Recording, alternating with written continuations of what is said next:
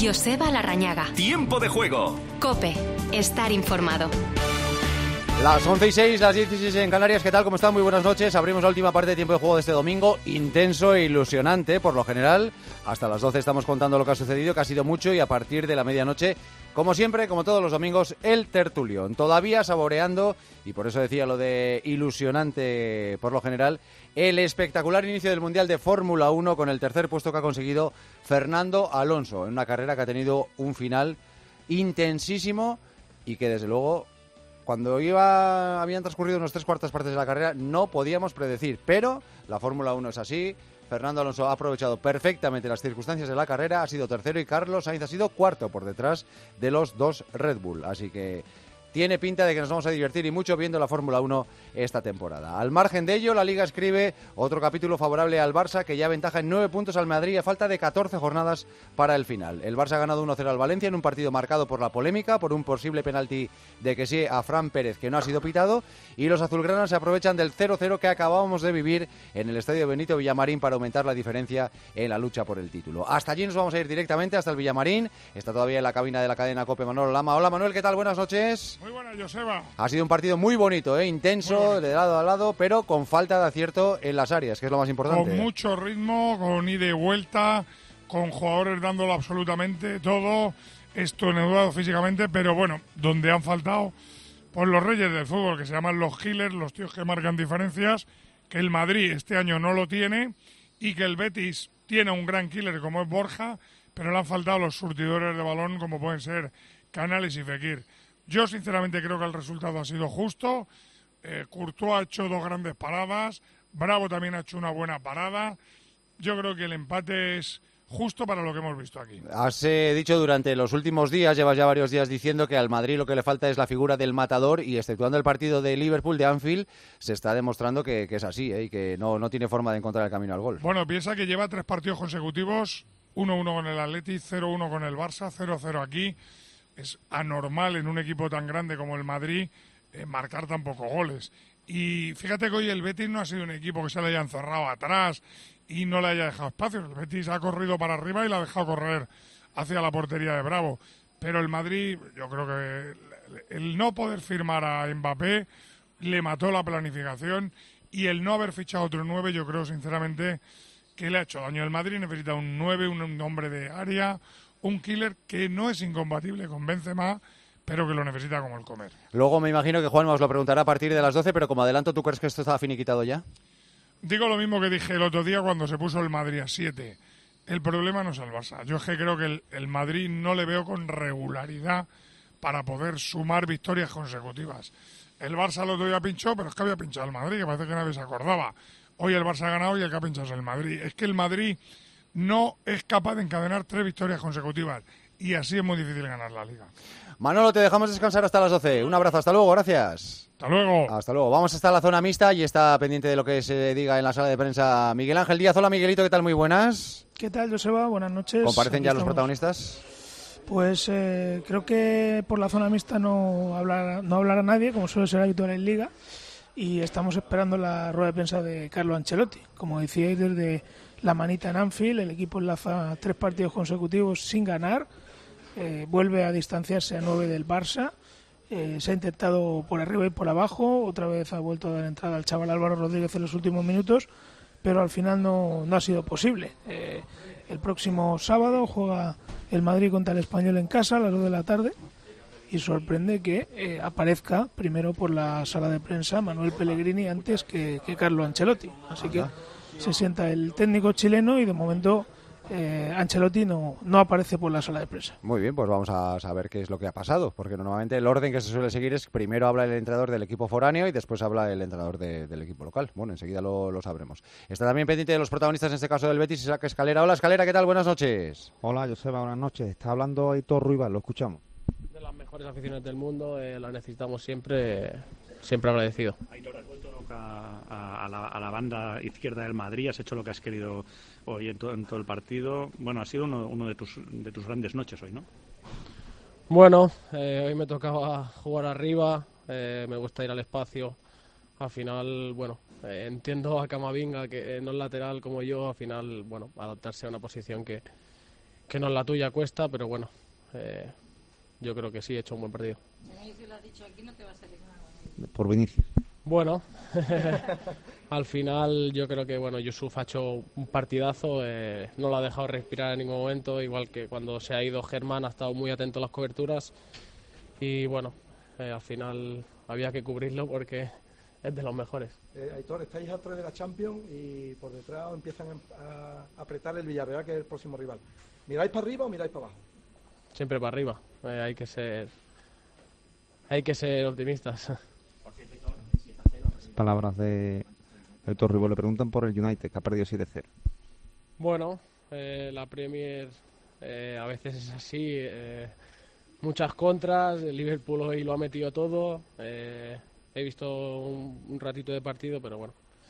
eh, no nos fijamos en, en el partido que han tenido hoy, sino en nosotros y jugar al 200%. Una cosa, habéis dejado al Madrid a- Las palabras de Aitor Rival, eh, Joseba, eh, que se marcha contento con el punto, al igual que los futbolistas del Betis que se abrazaban eh, al final del partido, porque es un punto sin Canales y sin Fekir, que se dice pronto, pero estamos hablando de dos futbolistas claves en, en el panorama verde y blanco y sobre todo Fekir, que lo va a perder para el resto de la temporada, pero que se unía a esa ausencia de Canales. ¿eh? Claro, claro. Este punto le sirve al Betis para acercarse a la Real, esa- por ese, la lucha por ese cuarto puesto. Tres puntos del conjunto de Donostierra ahora mismo el equipo de, de Manuel Pellegrini. Eh, Fernando Morientes, hola Moro, ¿qué tal? Buenas noches. Buenas noches, Joseba. Ha sido un partido muy divertido para el espectador neutral, ¿verdad? Pues sí, la verdad es que el, el aficionado neutral ha- habrá disfrutado, ha disfrutado, ha habido ritmo, ha habido intensidad, eh, ha habido ocasiones, eh, se ha visto área. eh, bueno, yo creo que el partido en general ha estado bonito, pero ha faltado la guinda, ¿no? El, el gol y, y sí, es un partido que, te deja, sobre todo al aficionado del Madrid, deja el sabor agridulce ese de que las jornadas siguen pasando y en vez de recortar, eh, aumenta la distancia. Claro, y sobre todo por la falta de gol, ¿no? Es extraño ver al Real Madrid no ganar durante tres partidos seguidos, como le ha sucedido en el derbi madrileño, en el partido de Copa y hoy, y sobre todo con tan poca eficacia a la hora de, de anotar goles. y tú sí, eres sí, un hombre que sabe perfectamente que esto va de rachas, tal, pero es extraño que en el Real Madrid a lo mejor haya haya alguno que no tenga o sea, su momento idóneo, pero que a todos les esté pasando es, es bastante llamativo, ¿eh? Exacto, es, es muy extraño cuando, bueno, oye, dices, eh, a lo mejor Benzema pues no está en su mejor momento, no hace goles, no no está acertado de cara a la puerta, pero es que tienes muchísimos argumentos alrededor,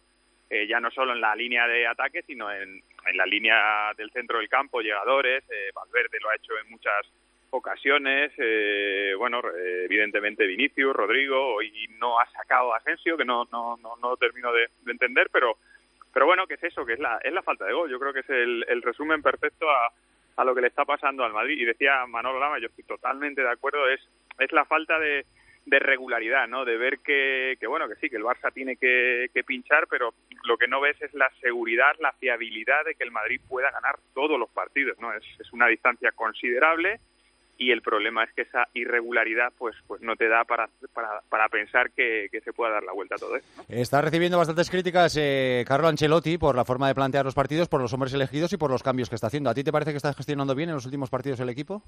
No, a ver, a mí eh, la gestión del, del, del, equipo cada vez que veo el once me gusta, ¿sabes? Que al final es lo que el, el equipo, los jugadores eh, particularmente, eh, den en cada en cada equipo, en cada partido. Eh, sin duda él es el que los ve todos los eh, todos los días en los entrenamientos y después también tienes que gestionar eh, tres eh, competiciones eh, diferentes y yo creo que ahí está repartiendo minutos. Sabes los que no cuentan ya lo sabes desde el principio, pero los que están en esa dinámica excepto que me llama la, la, atención lo de lo de Asensio porque sí hay jugadores que se han ganado ese tipo de minutos como Ceballos también por ejemplo eh, pues bueno te puede llamar un poco la atención pero al final eh, yo cada vez que veo el once del Madrid digo sí puede salir uno puede salir otro pero es que me gusta el once ¿sabes? entonces eh, es el rendimiento que le den a cada uno de los partidos en los que están Moro, te dejo que llegues a casa. Un abrazo fuerte y feliz semana. Gracias. Un abrazo, Joseba. Gracias. Eh, recordamos lo que ha pasado en el resto de la jornada, empezando por el estadio de Vallecas, donde el Rayo y el Atlético han empatado a cero. Nico Williams ha estrellado un balón en el larguero en el 91, que ha podido dar la victoria a los bilbaínos. Ollán Sancet ha sido expulsado en el descuento. Se perderá el partido del domingo a las 9 de la noche ante el Barça en San Mamés. Eh, los vallecanos acumulan cuatro jornadas sin ganar y el Athletic tres. El Rayo se queda a dos puntos de Europa y el Atlética cuatro. En el Camp Nou se ha jugado el Barça 1, Valencia 0 con el gol de Rafinha. El Barça que ha ganado un partido con polémica por un penalti que reclama el Valencia en una caída de Fran Pérez zancadillado por sí. El Barça ha jugado con 10 la última media hora por expulsión de Araujo, que tampoco estará, por lo tanto, el domingo en San Mamés. El Valencia suma 5 derrotas seguidas a domicilio y además sin marcar ni un solo gol. Los de Baraja son penúltimos a dos puntos de la permanencia. Y en Zorrillas ha jugado el Valladolid 2, Español 1. El Valladolid que sale del descenso gracias a la victoria de este mediodía. Hacía cuatro meses que no marcaba un jugador pucelano que no fuera Sil Larin. El español es el equipo de primera que más partidos ha perdido en el nuevo Zorrilla, 14 en concreto. El equipo Perico tiene dos puntos sobre la zona de descenso. Y mañana se completa esta vigésimo cuarta jornada con el partido a las 9 de la noche en el Sadar entre Osasuna y Celta. En segunda división se han jugado estos partidos: Ponferradina 0, Cartagena 3, Málaga 0, Racing 1, Lugo 0, Zaragoza 0, Albacete 2, Sporting 1 y Leganés 0, Ibiza 1. Comparece Carlo Ancelotti en los micrófonos de Movistar La Liga. Le escuchamos. Un poco más. Eh, también en este sentido se puede mejorar. Creo que es un momento un poco así, creo que es bastante claro las dificultades que tenemos e intentar de mejorarla. Ahora por primera vez tenemos una semana de, de trabajo este aspecto tenemos que, que mejorarlo. El partido ha sido uh, muy abierto en la primera parte, seguramente en la segunda, en la última media hora, habéis tenido más dominio de partido, ¿no? Sí, sí, el partido ha sido abierto. Queríamos un partido abierto porque pensábamos que en transición se podía crear más daño. La segunda parte, cuando hemos tenido más control, hemos tenido las oportunidades, pero yo creo que se podía hacer más daño cuando el partido era abierto y no lo hemos hecho. Habéis intercambiado bastante entre Valverde y, y, Rodrigo. De hecho, Valverde se alejaba de la salida de balón, ¿no? Valverde, Rodrigo ha empezado como media punta en la primera parte, después eh, en los últimos 30 minutos cuando entró Ceballos eh, lo, puse como extremo derecho para intentar de, de, entrar más por fuera. La elección del centro del campo hoy, ¿qué buscabas con esa pareja Cross-Chuamení? Bueno, como he dicho, un partido abierto. Eh, lo que buscaba era de meter a Rodrigo en una posición que, que podía crear problemas, eh, eh, combinar con Valverde. Eh, y creo que ahí, por llegando con el balón en esta posición, se podía hacer más daño, como he dicho. Son nueve puntos. ¿Crees que es posible todavía pelear por ganar la liga? Sí, posible, no, no es imposible. Entonces es posible. Muy, muy difícil, muy complicado, pero tenemos que uh, tenemos dudas que lucharemos hasta el final uh, y después uh, vamos a ver ¿Crees que al equipo le puede afectar esos tres resultados consecutivos? Tiene, tiene que afectar, porque si, si no afecta no mejora. Entonces, que afecte. Y obviamente afecta, porque es bastante inusual que Real Madrid marca un gol a balón parado en tres partidos cuando hace, no sé, 10 días marcamos 5 en Anfield. Entonces es bastante raro, entonces tiene que afectar, es normal. Gracias, Carlos. Fuerte. Pues son las reflexiones en voz alta de Carlo Ancelotti. Nada más terminar este partido con empate a cero entre el Betis y el Real Madrid. Eh, estábamos repasando la actualidad del día, que además del fútbol nos ha dejado en el arranque del Mundial de Fórmula 1, con la victoria de Max Verstappen en el Gran Premio de Bahrein, circuito de Sakir por delante del Checo Pérez y de un extraordinario Fernando Alonso. El asturiano era séptimo tras la primera vuelta, pero ha terminado remontando para lograr el podium número 99 de su carrera. Y Carlos, Carlos Sainz, ha terminado en cuarto puesto. Han terminado los europeos de atletismo indoor en Estambul. Adrián Ben se ha proclamado campeón de Europa de 800 metros en una final apretadísima. Por su parte, Adel Mechal se ha colgado la plata en los 3.000 metros por detrás del noruego Inge Bristen. Y la mala noticia, sin duda, ha sido la caída al saltar la última valla de Enrique Llopis, de Quique Llopis en la final de los 60 metros vallas. Ha tenido que ser evacuado en camilla consciente, aunque ya está bien. Magullado, eso sí, pero está bien.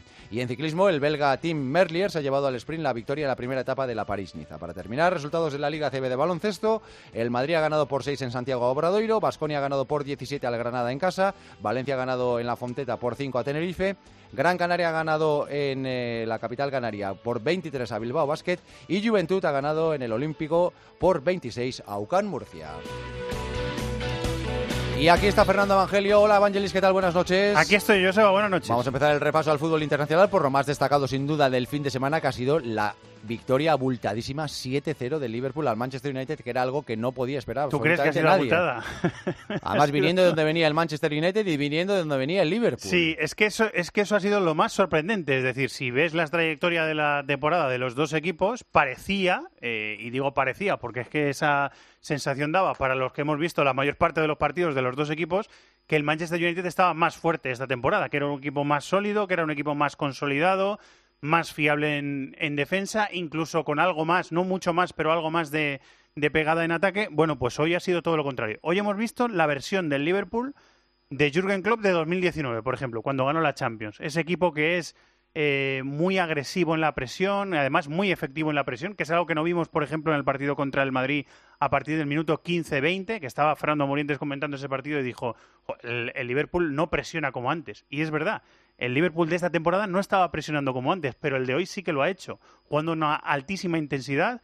Han marcado goles sus tres delanteros, que era una cosa habitual que el tridente del, del gran Liverpool marcaran los tres eh, goleadores, incluso alguien que entrara desde el banquillo, que hoy también ha pasado, porque Firmino, ha marcado su claro, gol. claro, sí, o sea que hoy se ha dado todo lo que era el gran Liverpool de Klopp y al revés, se ha dado todo lo que era de desastre el Manchester United de los últimos años, un equipo que vagaba va- eh, más o menos por la Premier, incluso quedándose fuera de los puestos europeos en algunas ocasiones y mostrando mucha fragilidad en defensa, con Casemiro en el campo, que hemos dicho, porque la verdad que Casemiro ha sido uno de los pilares defensivos desde que llegó de, procedente del Real Madrid y fue titular porque los primeros partidos no lo fue. Bueno, pues hoy con Casemiro en el campo también el Manchester United se ha deshecho como un azucarillo y hemos visto pues una cosa que pasa muy de vez en cuando. De hecho, ha sido la, la- la máxima goleada histórica del Liverpool a su máximo rival. Porque estos dos son los, eh, rivales e- eternos. los equipos rivales eternos que más títulos han ganado en Inglaterra. Eh, Recordemos, Manchester United rival del Betis el próximo jueves y el Madrid es el rival del eh, Liverpool en la eliminatoria que se tiene que solucionar en el Estadio Santiago Bernabéu, aunque tiene perfectamente encaminada después del 2-5 de, de Anfield. En la lucha por el título en Inglaterra, Eso te iba a decir. vaya librada hizo ayer el Arsenal en el minuto 97, vaya remontada. Ese tipo de partidos Son los, son los que van en la liga. que los hace un campeón, efectivamente. Sí, Ese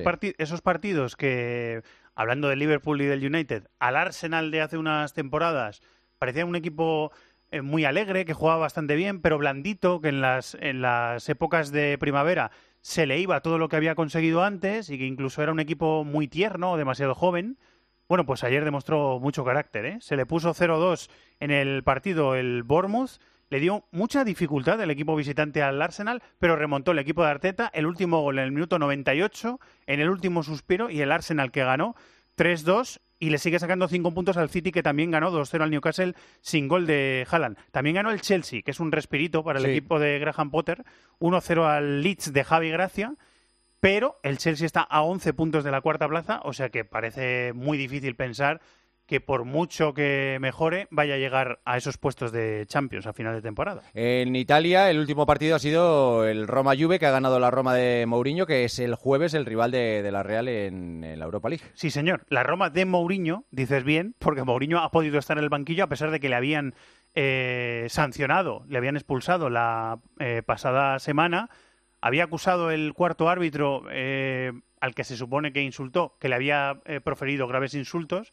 Mourinho salió con un poco de, digamos, chulería al final del partido y, digo, bueno, y dijo, bueno, pues que busquen los insultos.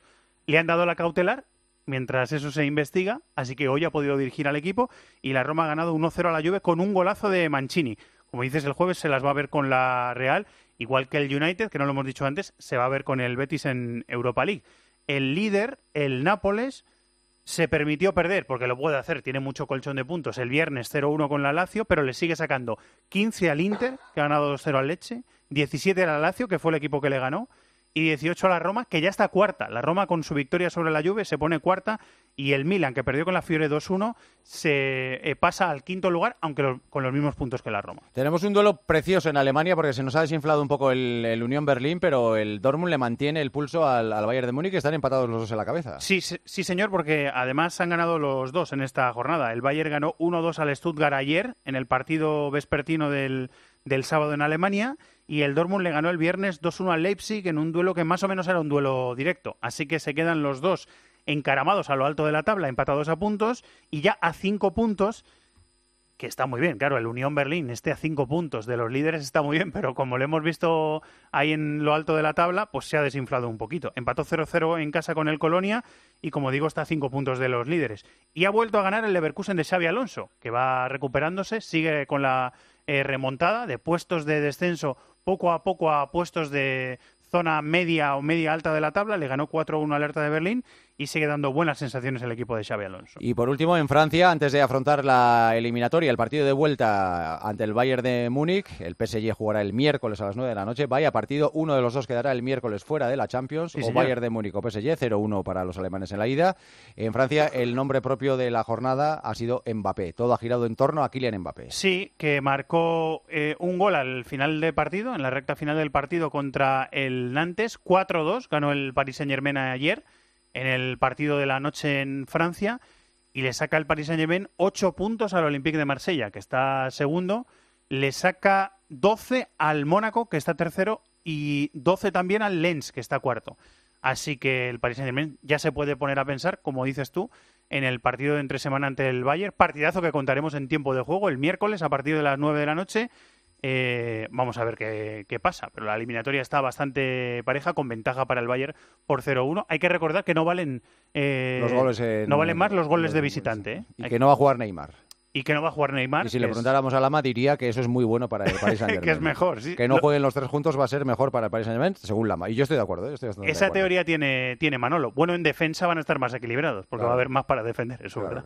Disfruta de la semana de Champions. Gracias, Vangelis. Igualmente un abrazo. Las 12 y 27, 11 y 27, mejor dicho, 10 y 27 en Canarias, llegados a este punto. Última hora en COPE. Estar informado. Vamos a saber qué ha pasado al margen del deporte en España y en el mundo. Ya está preparada Ana Huerta. Hola Ana, ¿qué tal? Buenas noches. Buenas noches, Joseba. Pues desgraciadamente hoy tenemos que empezar con una mala noticia porque tres jóvenes, todos menores de edad, han muerto en un accidente de tráfico cerca de la localidad de Camarles, en Tarragona, de donde eran vecinos. Los tres jóvenes y otro chico más de 19 años, que era el conductor del vehículo y que se encuentra ahora mismo en estado crítico, iban a ver un partido de fútbol a un pueblo cercano cuando el coche se ha precipitado por un barranco y se ha incendiado. Además, más, noticias. Esta madrugada se cumplirá un mes del devastador terremoto de Siria y Turquía.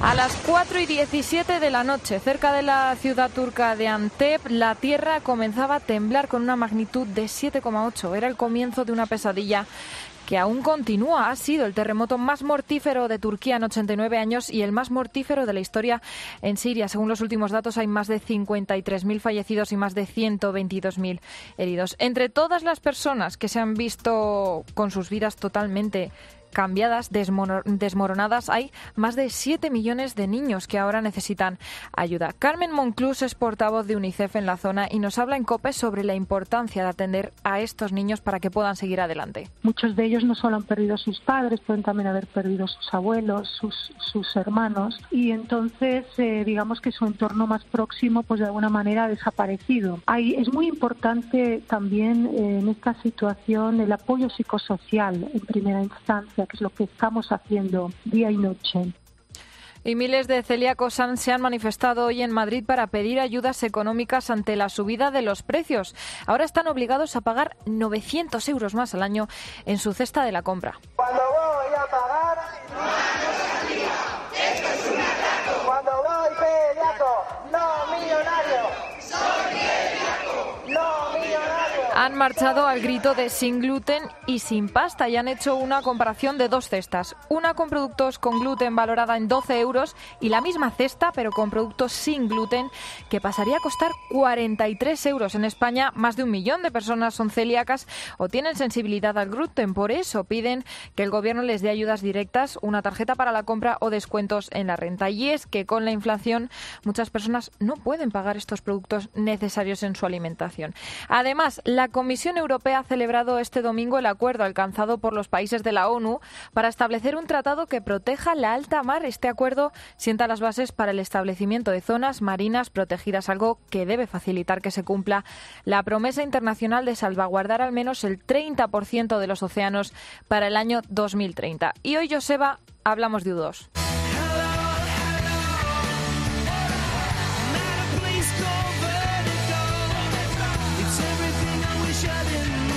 Diez, el guitarrista de U2 ha desmentido los rumores de separación del grupo que se habían extendido en redes sociales y que se generaron cuando el grupo anunció que tocaría sin su baterista en un concierto que tienen en Las Vegas debido a una cirugía. Bueno, pues el guitarrista ha dicho que no se especule tanto en redes sociales, que nadie se va a ningún sitio. Pues seguro que los miles y miles y miles de seguidores que tiene U2 en todo el mundo agradecerán esto que acabas de contar. respiran tranquilos ahora. Muy bien, Ana, feliz semana, gracias. Igualmente, hasta Adiós. luego.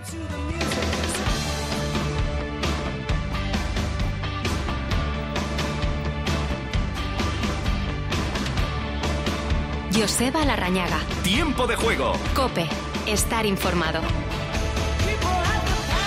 Ya saben que estamos hasta las 12 en esta primera parte del tiempo de juego nocturno del domingo y a partir de la medianoche el tertulión en el que seguro, seguro se va a hablar de si la liga está sentenciada a favor del Barça después de los nueve puntos, es después de abrir más brecha todavía con respecto al Real Madrid tras el empate a cero en el Villamarín, donde siguen compareciendo los protagonistas que se está comentando desde la perspectiva del Madrid, Miguel.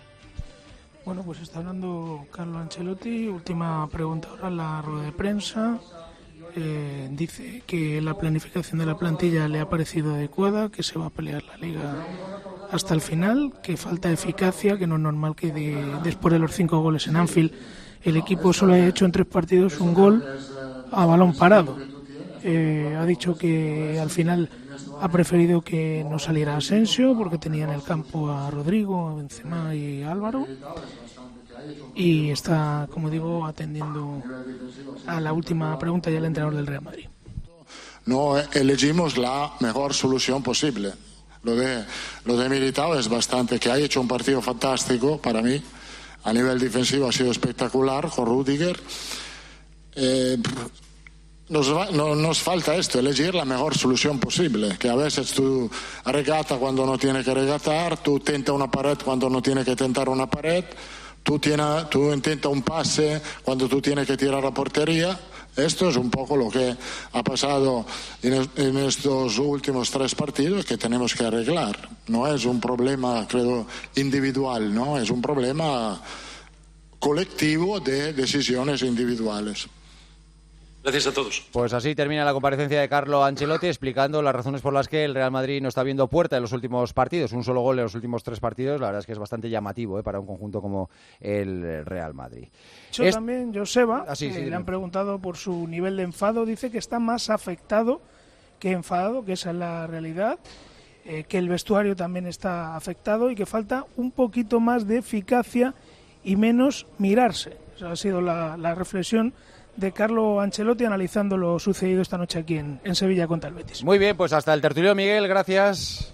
Hasta luego. Hasta luego. A partir de las 12 volveremos a hablar con Mi- Miguel Ángel Díaz para saber qué están diciendo los protagonistas, as- al igual que con Isaac Escalera. Hablamos del líder, hablamos del Barça, que ha ganado 1-0 al Valencia gracias a un gol de Rafinha al cuarto de hora de iniciarse el partido. Un partido que ha terminado por polémica, o con polémica, por una, un penalti que ha pedido el Valencia después de una zancadilla de que sí sobre Fran Pérez. Esto es lo que han opinado Baraja y Xavi respecto a esa jugada. hay determinadas cosas que es que tampoco está en nuestra mano, ¿no? Son decisiones, son interpretación. Lo que es evidente es que algo ha pasado ahí en esa acción y a mí me hubiera gustado saber por qué motivo no, no se vuelve a ver, ¿no? O, que el árbitro tenga la posibilidad de verlo de nuevo. Mm, Y se ha tomado la decisión de que no lo era. Bueno, he pensado que, que es un duelo y luego viendo la repetida creo que no es, no es penalti.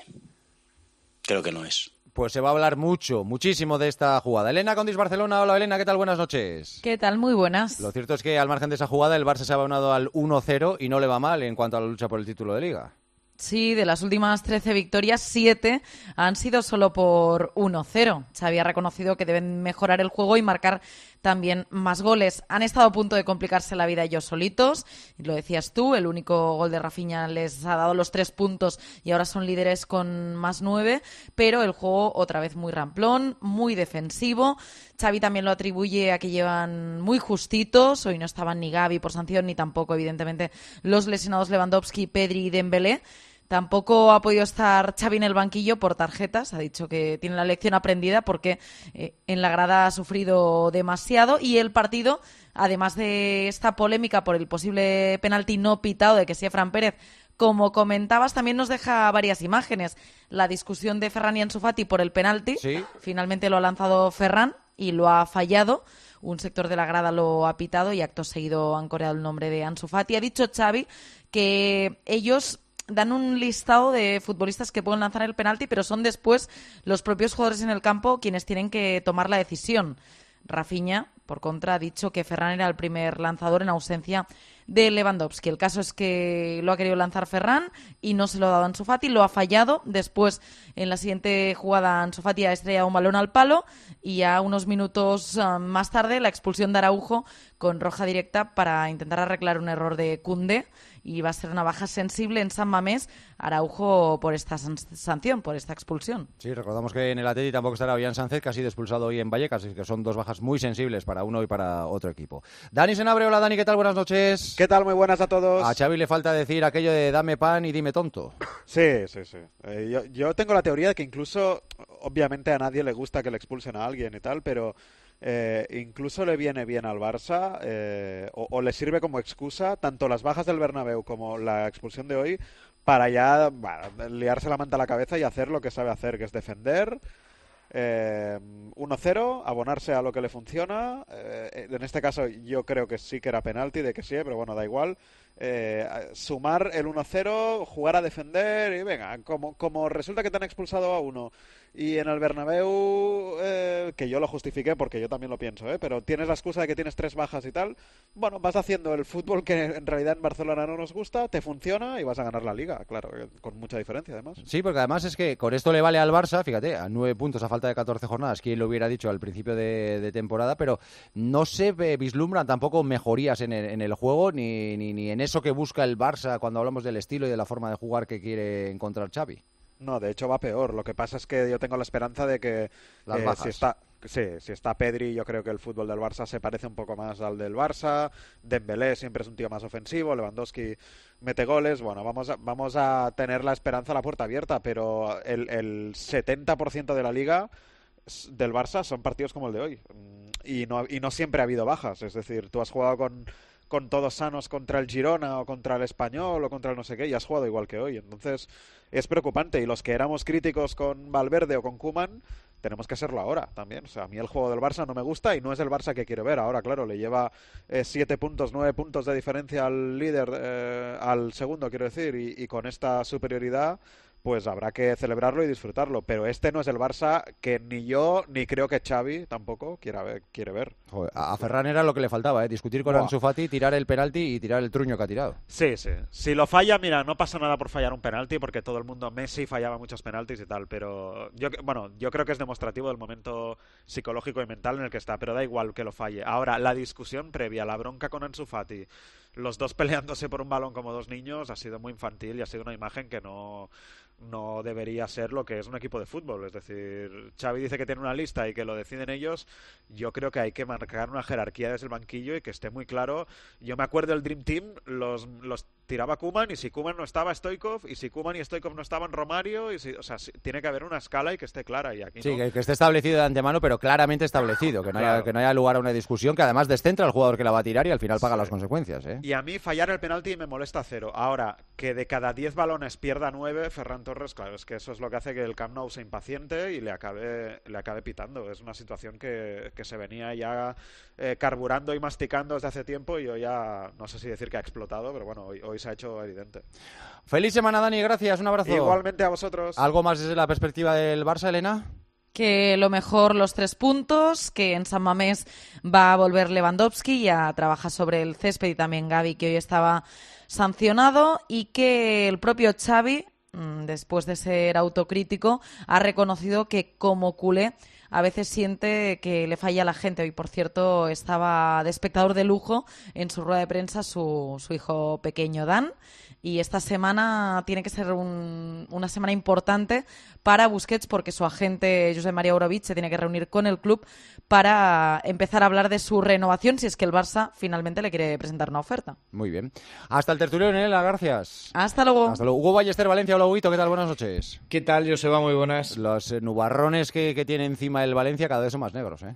Fíjate que, Sí, que sí. pa- pareció un rayo de sol en la victoria contra la Real, pero hoy han vuelto a aparecer los- las nubes negras. Sí, yo recuerdo que después de esa victoria eh, me preguntaban si podía ser un punto de inflexión, se lo preguntaba al vestuario, también el cuerpo técnico que encabeza Baraja.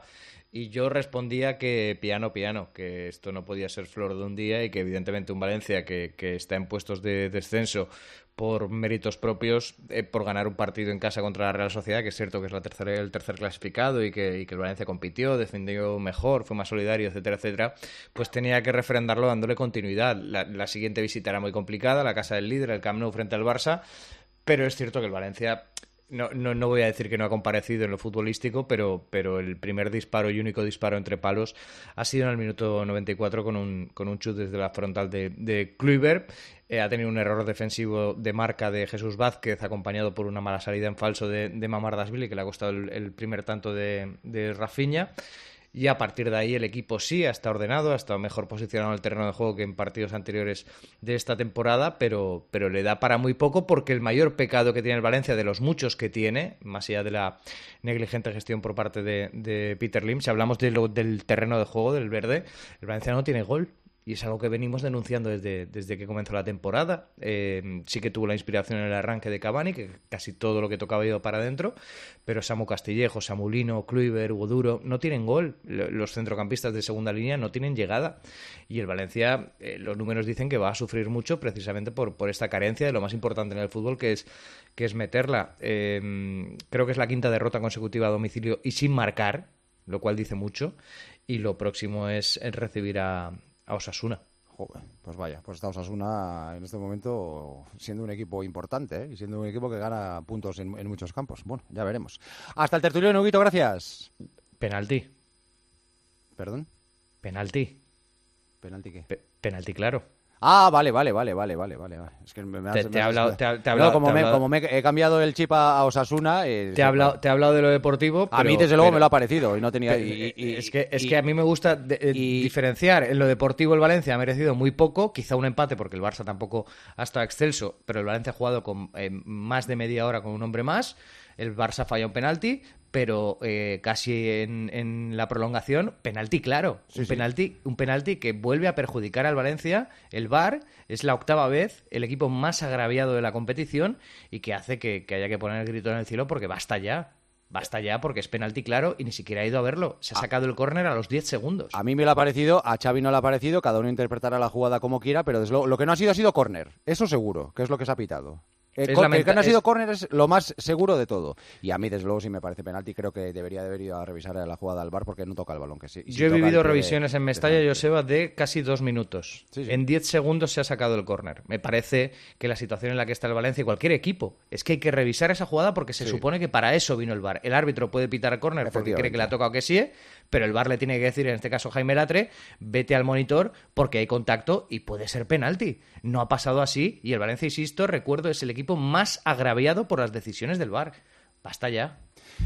Queda claro. Gracias, Huguito. Hasta el tercer Un abrazo grande. Un abrazo. Hasta luego. Eh, ayer ganó el Atlético Madrid 6-1 al Sevilla en el homenaje al Cholo Simeone después de conseguir 613 partidos en el banquillo rojiblanco y superar así a Luis Aragones. Y el Cholo hizo esta reflexión. Yo estoy con el mismo pensamiento de siempre, con la misma confianza y sobre todo agradecido eternamente a, primero, sin lugar a dudas, a los futbolistas, agradecimiento a Miguel, a Enrique, porque han tenido la seguridad de darme la posibilidad en un momento difícil del, del club, eh, a mi cuerpo técnico sin duda, porque pasó mucha gente, y la gente, la gente, ellos no se dan cuenta lo, lo fuerte que somos cuando cuando logramos generar lo que se generó siempre en el Calderón, lo que se generó por momentos hoy también, y eso te genera energía buena, energía positiva, energía de la, de la nuestra. Y el Atlético es de una manera y tenemos que seguir buscando de que, que sea así, porque ese es el camino que nos da resultados. Antonito Ruiz, hola Antonito, ¿qué tal? Muy buenas. Hola, eh, Joseba, ¿qué tal? Muy buenas. ¿No, te, ¿No, crees que los jugadores se pasaron ayer de, la raya marcando seis goles para homenajear al Cholo? No, claro, como vienen diciendo que ya no reman de cara al entrenador, que está gastada la relación. Que Pero con un 1-0 y eh, echando el culo no, para atrás ayer, hubiera sido suficiente para homenajear a, al Cholo. ¿no? Ayer, ayer era una noche de fiesta para el Cholo, para el Atlético de Madrid y todos se involucraron de la manera que había que hacerlo. ¿no? Un 6-1 hacía mucho tiempo no se veía en el Metropolitano y yo creo que salió todo a pedir de boca también ante un Sevilla y que yo que he visto Sevilla desde hace treinta y pico años eh, es el peor Sevilla que yo he visto en mucho tiempo. Muy flojito, muy indolente, incapaz de hacer daño, pero el Atlético Madrid le salió todo, se estrenó Memphis como titular, doblete, salió luego Morata, doblete, eh, bueno, y, por encima de todos ellos, el, francés, ¿no? Eh, Antoine. Antoine que ya no es solo líder dentro del campo, sino que es líder en el vestuario y es líder de nuevo en, la grada, ¿no? Ya sabes. Los besos que le planta el cholo, ojo, ya ves sí, tú. Sí, sí, cada, Parecía el padre al hijo, ¿no? Después de aprobar una asignatura difícil, tal, ¿no? Dame un besito, hijo. ¿eh? Hay una buena relación entre ellos porque eh, Griezmann hace tiempo que entiende que lo que él es se lo debe prácticamente eh, de manera casi absoluta al Cholo y el Cholo entiende que ha hecho una obra muy buena con Antoine Griezmann, ¿no? Y para un entrenador debe ser un orgullo. Me imagino que hoy no pasan las facturitas en el tertulión, ¿no? No, no, yo siempre, siempre, no, siempre humilde, siempre, sí, sí, sí, eh, siempre perfil bajo, ¿no? Y, olvidando rápido el pasado y sin, sin, guardar, sin guardarte las, las cositas. Nada, que se dicen, hay una frase que me encanta y es que en el pasado no hay futuro. hasta luego, Antoñito. Hasta, luego. José Manuel Oliva, Sevilla. Hola, Oliva, ¿qué tal? Muy buenas. Buenas noches, Joseba. Está siendo una temporada de, Es una montaña rusa de emociones y de resultados para el Sevilla. ¿eh? Parece que se escapa de, la zona baja. Dices, bueno, pues ahora tranquilidad. Vuelve a asomarse allí abajo. Llega a la Europa League, gana los partidos, gana la eliminatoria. Bueno, pues parece que esto ya está más tranquilo. Y de repente dices, coño, si está a un punto del descenso otra vez. Sí, sí. Y además eh, dejando la imagen que dejó ayer en el Metropolitano. Claro, una imagen nefasta, ¿no? Horrible. Eh, hace dos, tres semanas hablábamos, Joseba, que parecía que San Pauli podía estar construyendo algo más o menos fiable, porque había ganado una serie de partidos en casa interesantes, pero eh, lo ha tirado todo por la borda en dos partidos. Han encajado nueve goles ante Osasuna en casa con la derrota 2-3 y el 6-1 vergonzoso de anoche en el Metropolitano, y esto ha hecho que, que al se le vuelva a poner cara de segunda división. Desde que terminó el partido eh, anoche ha habido gabinete de crisis, charlas, reuniones entre los dirigentes. Yo tengo la impresión, por lo que he podido sondear, que un convencimiento más o menos general de todos de que a San Poli esto eh, le empieza a superar y que se le ha ido un poco de las manos. Y a partir de aquí, esto es un clásico en el fútbol, activar el plan B, es decir, rastrear quién podría sustituir a Jorge Sampaoli a estas alturas de temporada para que haga las cinco o seis victorias que presupuestan en el fútbol español que necesita un equipo que tiene 25 puntos para irse a algo más de 40 y no tener problemas con la segunda división a final de temporada.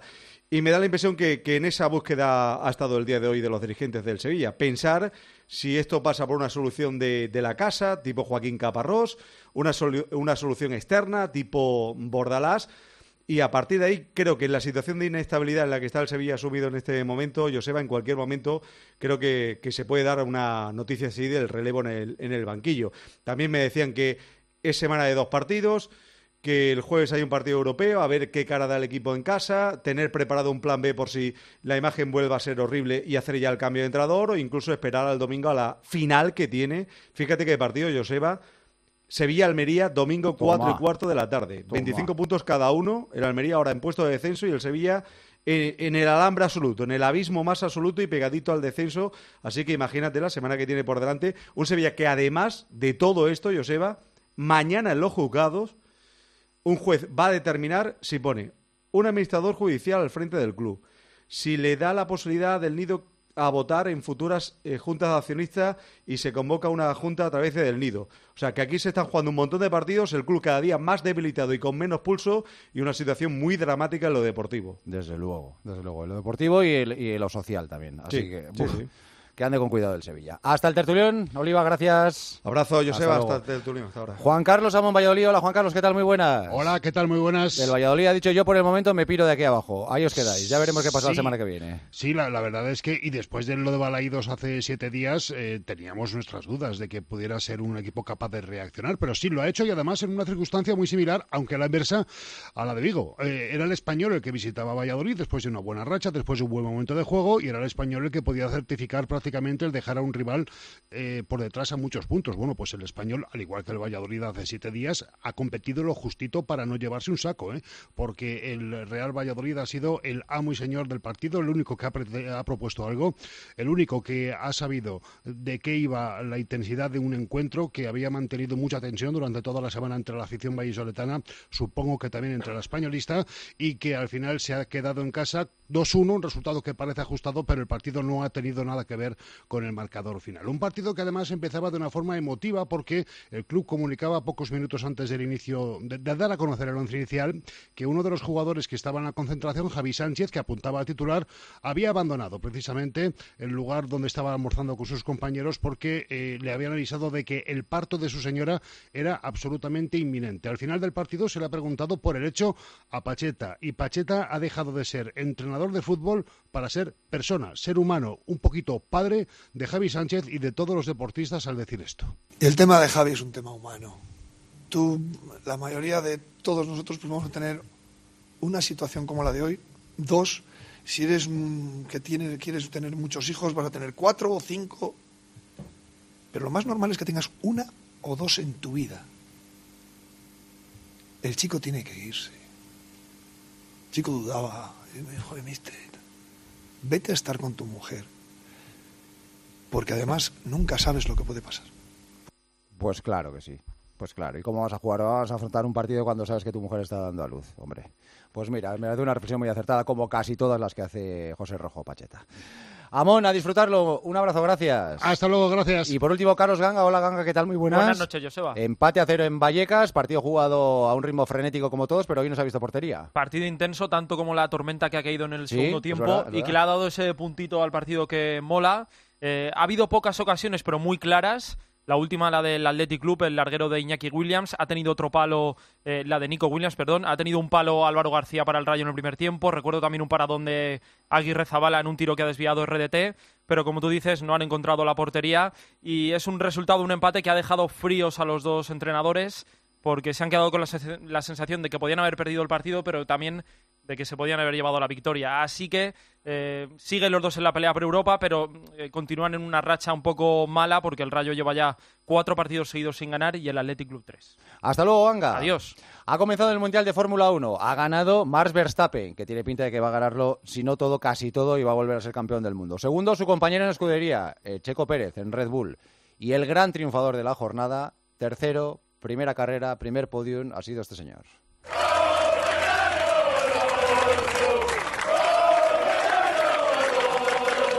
Me, alegro mucho por ellos, porque he tenido siempre un apoyo tan incondicional eh, en cualquier año, en cualquier momento, con cualquier resultado, siempre, siempre han estado ahí, así que ahora que, que lo celebren, que lo disfruten y ojalá darles más alegría, no solamente un podio, ojalá llegue a la 33 y, y, sobre todo luchar por un mundial. Supongo que será más adelante, este año no estamos en esa posición, pero quién sabe el año que viene. Y todo esto en el Gran Premio de Bahrein, en el circuito de Shakir, donde todavía está Carlos Miquel. Hola, Carmichael, ¿qué tal? Buenas noches. Hola, ¿qué tal? Buenas noches, Joseba. Ha sido bonito, ¿eh? Bonito, bonito, muy bonito. Muy bonito. Eh, hay, que tener buen coche, hay que tener calidad, hay que saber estar en el momento adecuado y hay que saber aprovechar las circunstancias de una carrera para meterte en un podium. Hombre, y además hay que pegarle ese pedazo de adelantamiento a Luis Hamilton, que ha sido un espectáculo eh, de juego, de baile, de cartista, porque es un adelantamiento de cartista, como le engaña, dice voy por fuera, pues no, ahora voy por dentro. Eh, y luego es verdad, había tenido una mala primera vuelta, le toca a su compañero Stroll que le hace perder una posición. Eh, sí que luego le he y me ha dicho que no lo sabía que era Stroll. Yo pensé que cuando ha dicho alguien me ha dado era eh, sabía quién le había dado, pues no, no lo sabía y, y bueno, pues tenía que remontar. Llega un momento también que por estrategia llega hasta el octavo y luego empieza con ese ritmo demoledor, ese martillo pilón que siempre ha sido en carrera Fernando Alonso y, y, el buen ritmo que tiene este Aston Martin y se ha ido hacia adelante y bueno, pues, eh, nadie adelanta en la 10 sin DRS, pues ha adelantado Hamilton, nadie adelanta en la 11 sin DRS. Eh, y, o sea, nadie adelanta en la 11, que para llegar a la, a la 11 tienes que, usar el DRS, pero es muy difícil pasar ahí. Y también se lo ha hecho a Carlos Sainz. Es verdad que Carlos Sainz iba absolutamente sin ruedas. Ha sido el espectáculo, la salsa de la carrera. Lo decía un poco en el corte, eh, y, ese sonido era el equipo. El equipo Aston Martin gritaba Go Fernando Alonso. Eh, es decir, que están a muerte con el piloto asturiano y con este debut que a mí me recuerda un poco al debut que tuvo en Ferrari hace años, que les dio una victoria y, también eh, luego eh, me he abrazado con él y hemos estado haciendo fotos con el trofeo y le he dicho, oye, eh, Fernando, este, esta foto con el trofeo me recuerda a tu primer podio en Malasia 2003 y me dice, sí, sí, esto es como un regreso al pasado, porque es que hasta el trofeo se parecía. bueno, pues ahí está, es el piloto infinito. pasan los años y da exactamente igual, es decir, va, va como un avión. La única lástima es que Red Bull está muy fuerte, pero bueno, en cualquier caso el viernes te decía candidato a podio y lo ha cumplido. y vamos a ver por qué está pensando en la 33. Y lo tiene entre ceja y ceja y nos me ha dicho, eh, le he preguntado por ello y me ha dicho delante de, Pérez y de Verstappen que tiene 22 oportunidades para lograrlo y que antes, si tenía, si le ayudaba la suerte o los abandonos, podía optar a un podio y ahora puede optar a, a una victoria que sería algo que nadie ha hecho nunca, ¿eh? con más de 300 grandes premios ganar, eh, lograr ganar una carrera. Y Carlos Sainz ha sido cuarto, hay que darse cuenta de esto, ¿eh? entre los cuatro primeros, dos de pilotos españoles, ¿eh? y además con otros dos que están por delante que están muy por encima, o sea que en el mundo terrenal han sido los mejores los dos. Sí, hombre, yo creo que, a ver, Carlos está muy preocupado. Eh, eh, por cierto, me ha gustado mucho cuando se pregunta a los de Red Bull y, ha dicho Verstappen, dice, bueno, Fernando está un poco como estaba yo, a veces he estado yo algunos años, que puedes ganar dos o tres veces, dos o tres carreras en el año, vamos, firmamos donde sea, pero no aspirar al título. Y sobre Sainz, hombre, lo mejor, que ha aguantado Hamilton. Hamilton venía más deprisa, eh, la vuelta rápida de Hamilton es seis décimas más rápida que la de Sainz, para que te hagas una idea, neumáticos destrozados y lo ha aguantado muy bien y ha conseguido aguantar esa cuarta plaza y además no ha tenido problemas mecánicos como si ha tenido, que ha sido un problema de batería, eh, un abandono en su compañero Leclerc. Así que está por delante, pero si te parece, escuchamos cómo cuenta, cómo ha sido ese duelo con Fernando Alonso. Oye, ha habido toque con Fernando al final, ¿no?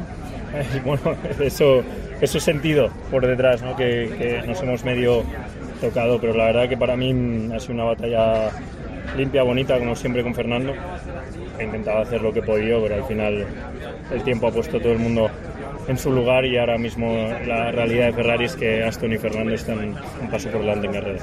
Pues muy satisfactoria la primera carrera, la segunda será dentro de 15 días en Jeddah, en Arabia Saudí. Luego hablamos más en el tertulión. Gracias, Carmichael. Hasta luego. Hasta luego, un abrazo. Eh, está Parra en el Staples Center de Los Ángeles. Parra, hola, Los Ángeles, muy buenas.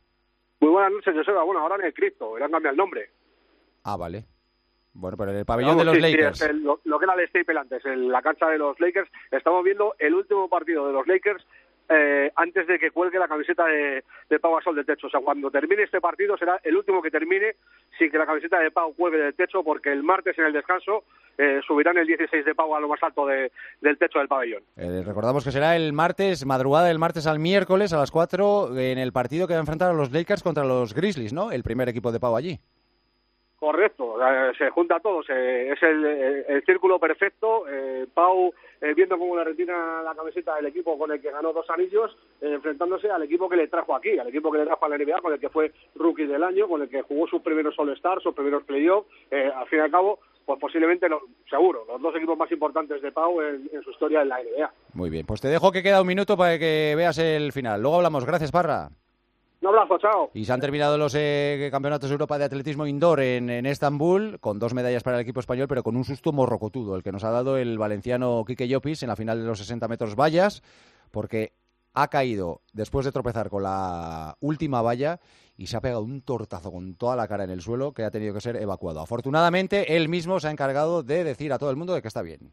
Bueno, eh, está todo bien, han salido todas las pruebas bien, así que nada, sobre todo agradecer a la federación, los servicios médicos y hasta ahora recuperarse y ya. Pues lo mejor que podía decir Kike Llopis. José Luis Gil, hola José, ¿qué tal? Muy buenas. ¿Qué tal, Joseba? Muy buenas. Porque nos ha ensombrecido incluso las dos medallas que habían conseguido antes eh, sus compañeros de, Sí, nos hemos ido con un sabor de boca absolutamente amargo cuando una y otra vez veíamos la repetición de la caída de Llopis, cómo estampaba contra, la, contra el suelo con la cabeza eh, y cómo era evacuado eh, sin que ninguno de sus competidores, les han caído un palos en redes y de manera justificada, se acercara ni siquiera a ver qué tenía el atleta español. Al final, conmoción cerebral, no hay lesiones óseas, no hay lesiones neurológicas en las pruebas, aplicando los protocolos, evidentemente se queda en observación por precaución, pero absolutamente estable y al final pues todo ha quedado en un enorme, enorme susto para concluir este Europeo con el que nos vamos con ese oro de Adrián Ben y la plata de Mechal. Hasta mañana, José, gracias. Hasta mañana. Las 12 en punto, las 12 en Canarias. ¿Qué dicen los oyentes en las redes sociales? Alberto Aroz, muy buenas. ¿Qué tal, Joseba? Muy buenas. Bueno, pues están dejando su opinión en el 637-230010. Ese es el WhatsApp del partidazo y hoy domingo también en arroba tjcope, es el Twitter de tiempo de juego. Esta semana el Madrid iba a golear al Barça y le iba a dejar tocado para la Liga. Escuchamos todo aquello de que al Madrid le ponen estas cosas, sube la caldera, se dispara el cagómetro y al final 0-1 y más 9. Lo de Ancelotti es de locos. No es capaz de ganar a un Betis sin Canales ni Fekir y tira la liga cuando quedan más de 15 partidos. Está claro que es un entrenador para una sola temporada. Ancelotti debe irse. La Champions del año pasado estuvo muy bien, pero el Madrid no puede vivir de un milagro cada temporada. Otro oyente se pregunta, ¿para qué sacamos a un delantero de 1.91 si no centramos ni un solo balón al área? Regalo al Barça y robo al Madrid. Que la liga la vea Enrique Negreira. Conmigo que no cuenten. Otro oyente en la misma línea dice, viendo el penalti no pitado contra el Barça esta tarde, todo indica que Laporta ha vuelto a fichar a Negreira. No me cabe otra explicación. Y decía otro oyente, qué tío más grande es Fernando Alonso, cómo me ha alegrado el domingo. Magic ha vuelto. Y hay otro oyente enfadado con los arbitrajes que hemos vivido hoy. Hoy los árbitros le han robado cuatro puntos al Madrid. Cuatro. Dos que le tenían que haber quitado al Barcelona por el penalti que no le pitó y dos que le tenía que haber dado al Madrid por no anularle el gol que era nulo. Así se gana una liga muy fácil. Pues eh, se hablará y mucho de eso en el tertulión que está a punto de comenzar, así que ya estamos todos, vamos a ello. Escuchas Tiempo de Juego en Cope. Con Joseba Larrañaga.